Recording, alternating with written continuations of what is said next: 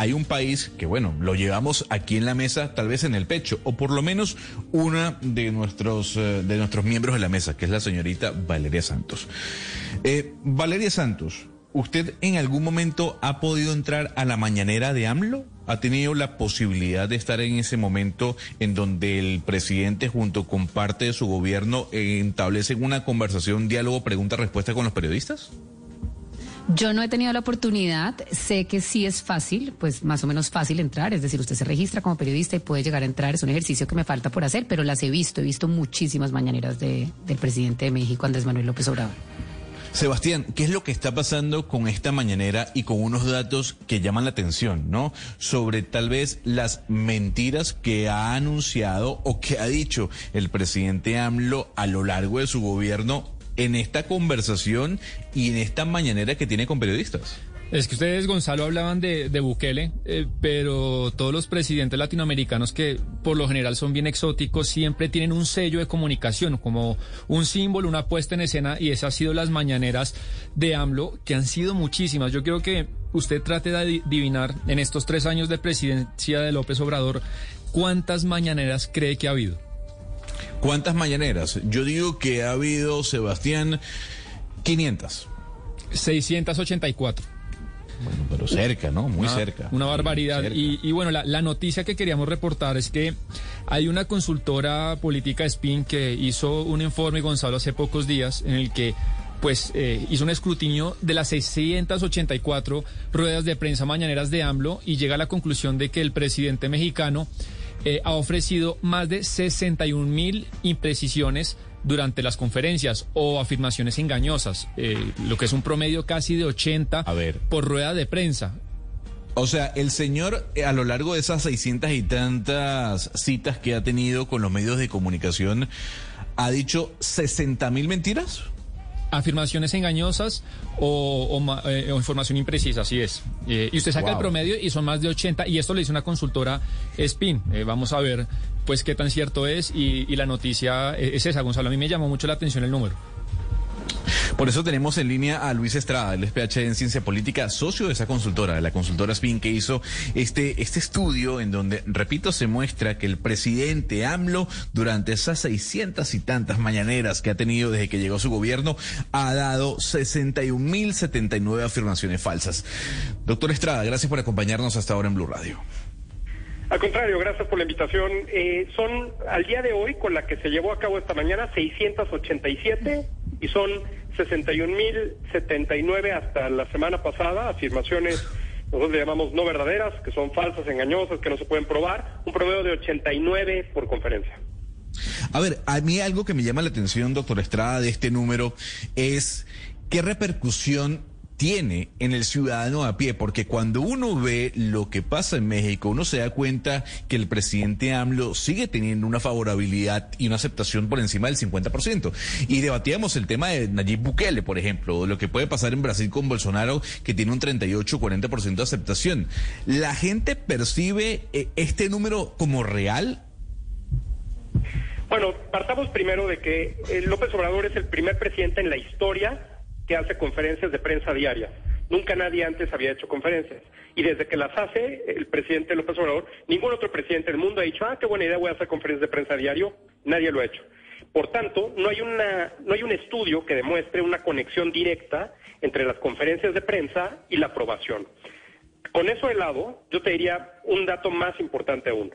Eh, el gobierno, el presidente, sus voceros dicen que millones de personas ven la conferencia, nunca han enseñado ratings, nunca, nunca han enseñado share de ninguna otra medición y de 7 a 9 de la mañana de lunes a viernes, que es la hora más ocupada para cualquier persona eh, rumbo al trabajo, a la escuela, no importa si es pandemia o no, eh, pues la verdad es que nosotros lo que hemos visto es que eh, comparamos las mediciones de las, las vistas de los videos de las conferencias en el Facebook del presidente López Obrador, que tiene más de 8 millones de seguidores, y el número de vistas de las conferencias no llega ni siquiera al 6% de sus seguidores. Ni siquiera al 6%. Entonces, además de que, bueno, se necesita nada más tres segundos para que un video cuente como visto en Facebook. Entonces, lo que yo te diría es, la verdad es que nadie ve las conferencias. Pero, pero mire, señor Estrada, más allá de cuántas personas ven las conferencias o no, hay algo que sí sucede en las mañaneras que a mí me parece importante y es que uno puede alegar que el presidente Andrés Manuel López Obrador dice muchas mentiras, como también lo hacen muchos presidentes pues alrededor del mundo. De pronto el señor AMLO es un poco más populista, entonces pues dice más mentiras que el resto, pero pues todos lo hacen. Pero en estas mañaneras a mí sí me parece que hay una interacción interesante entre los periodistas y él. Lo vimos con Jorge Ramos, lo, hemos visto con otras periodistas que también lo han podido interpelar y vuelven a contrapreguntar y el señor les da la cara y les responde y les responde y les responde. ¿Esto no le parece al final pues un espacio democrático? Y se lo pregunto porque en Colombia tuvimos a un presidente que estuvo un año con un programa de televisión, él hablaba y hablaba y no dejaba que ningún periodista entrara, entrara eh, a, a interpelarlo ni hacerle ninguna clase de preguntas. ¿No le parece que por lo menos el ejercicio es democrático? Si fuera real, con mucho gusto te daría la razón, pero esto ya nosotros también hemos visto. Nosotros vemos todas las conferencias desde el día uno. Este análisis de las afirmaciones del presidente surge al mes y medio, dos meses de que empezaron las conferencias en 2018, viendo que el presidente no contestaba las preguntas. El presidente no contesta y al no contestar utiliza cuatro mecanismos diferentes como promesas de campaña, como compromisos de entregar la información posteriormente, con afirmaciones que no se pueden probar porque simplemente son muy ambiguas, por ejemplo, que diga que ya vivimos en un estado de derecho auténtico o que ya se acabó la corrupción, bueno, pues es muy debatible y por supuesto afirmaciones falsas. Entonces, cuando el presidente empieza a contestar de esta forma, que se ve ya sea que lo hace a propósito o que no tiene la información porque improvisa, porque pues, repito, todos los días eh, una conferencia de dos horas, entre más tiempo habla, más, más veces improvisa y menos contesta las preguntas, pues eso es una señal. Y por último, lo más importante, nosotros hemos detectado que en las dos primeras filas eh, se basan el más del 85% de las preguntas de las conferencias en los periodistas que están allí. Si eso fuera al azar, quién se siente en la primera fila y la segunda fila, estoy de acuerdo. O que fuera con seniority, como en la Casa Blanca, en la oficina de la prensa. Pero eso no es así.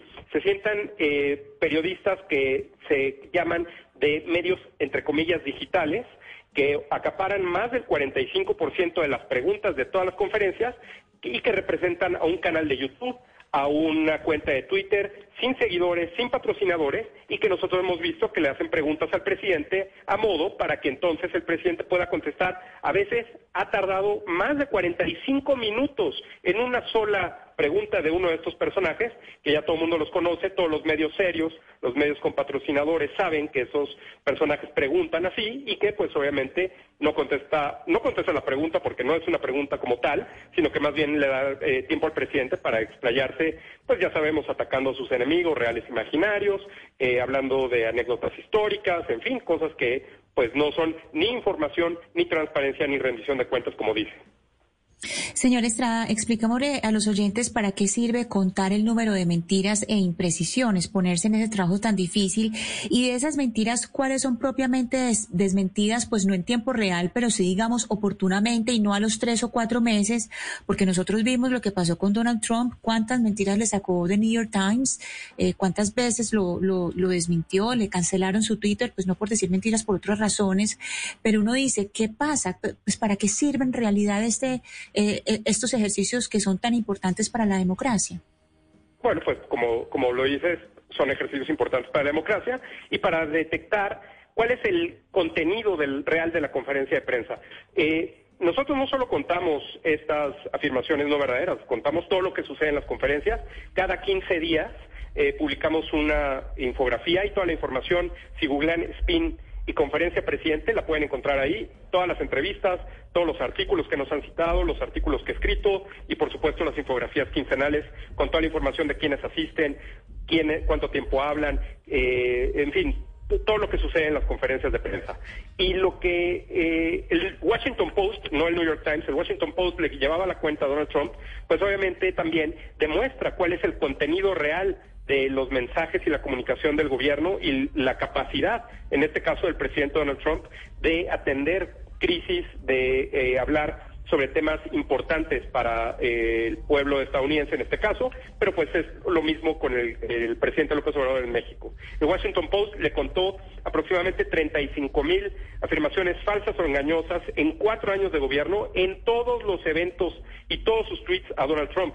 Nosotros llevamos contadas más de 61 mil solamente en las conferencias de prensa en los primeros tres años, la primera mitad del eh, mandato del presidente López Obrador. Y señor Estrada, 61 mil pues son bastantes y yo supongo que en este trabajo que han hecho usted nos puede quizá dar más detalles de, por ejemplo, cuáles son los temas que más se repiten, cuáles son los tipos de mentiras más comunes, eh, con un poco más de detalle, ábranos la lupa de, este informe que, dieron hace ustedes tres, hace tres días. Nosotros llevamos esta cuenta y cada 15 días tenemos eh, el, dato, eh, lo, lo, hemos explicado a lo largo de prácticamente dos años y medio, ya vamos para los tres años, revisando todas las conferencias del presidente y ahí eh, eh, no, es un estudio nuevo, pues, es lo que quiero decir. Y yo te diría que el presidente López Obrador lo que acostumbra más al momento de que una pregunta o un tema difícil se le pone en la mesa, busca contrastar lo que han hecho otros gobiernos en el pasado. Y ahí me parece que es la mayor fuente de imprecisiones del presidente, por dos razones. Una, porque cuando habla de la historia, puede irse hasta el siglo XIX o incluso a la conquista. Hay un eh, tema con España, que el presidente quiere que pida una disculpa al rey de España, en fin, eh, temas que, que aparte, por cierto, son muy utilizados por otros gobiernos. Ya lo utilizó Maduro y Chávez en Venezuela, lo utilizó Correa en Ecuador.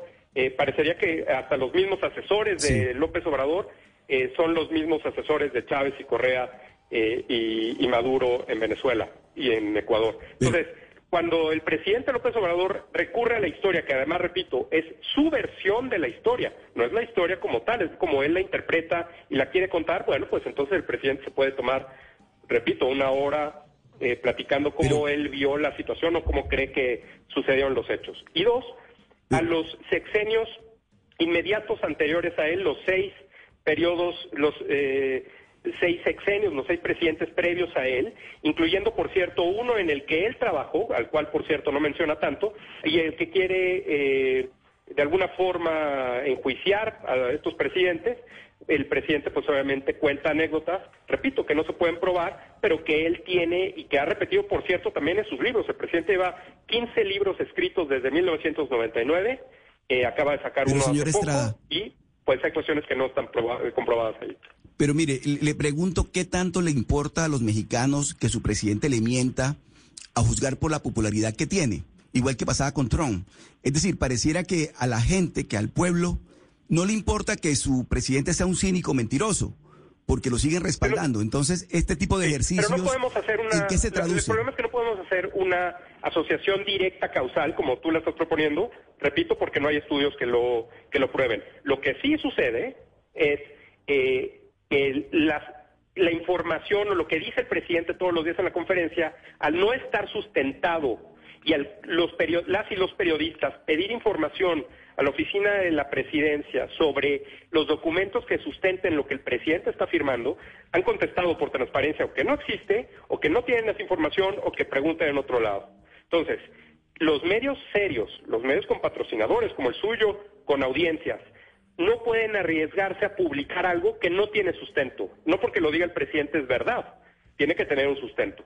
Entonces, el propio presidente se mete el pie al no poder eh, trascender a los medios serios porque no sustenta lo que dice. Los medios no se la van a jugar. Y eso obviamente genera una molestia en el presidente y es lo que hemos visto especialmente después de las elecciones intermedias, que el presidente eh, está enojado con los medios de comunicación porque no publican lo que dice en la conferencia, pero si la conferencia lo que dice no está aprobado, pues simplemente no va a ser publicado. Entonces, yo creo que el resultado de las elecciones intermedias es un buen indicador de lo que eh, el presidente obtiene en este tipo de ejercicios que por supuesto no va a dejar porque es lo mismo que usaron, como ya mencionabas, otros presidentes en otros formatos. El presidente López Obrador escogió el más arriesgado de todos, que es la conferencia de prensa, y bueno, pues no la va a soltar porque aparte desde ahí gobierna. Muchas veces el único evento en toda la agenda del día del presidente es la conferencia de prensa. Es Luis Estrada, PhD en Ciencia Política y socio de la consultora SPIN, consultora que hizo este estudio, ¿no? En donde se demostró que el presidente AMLO, el presidente de México, ha emitido 61.079 afirmaciones, al menos hasta la semana pasada. Don Luis, gracias por habernos atendido a esta hora en Blue Radio. Al contrario, gracias por la invitación. Muy buenos días.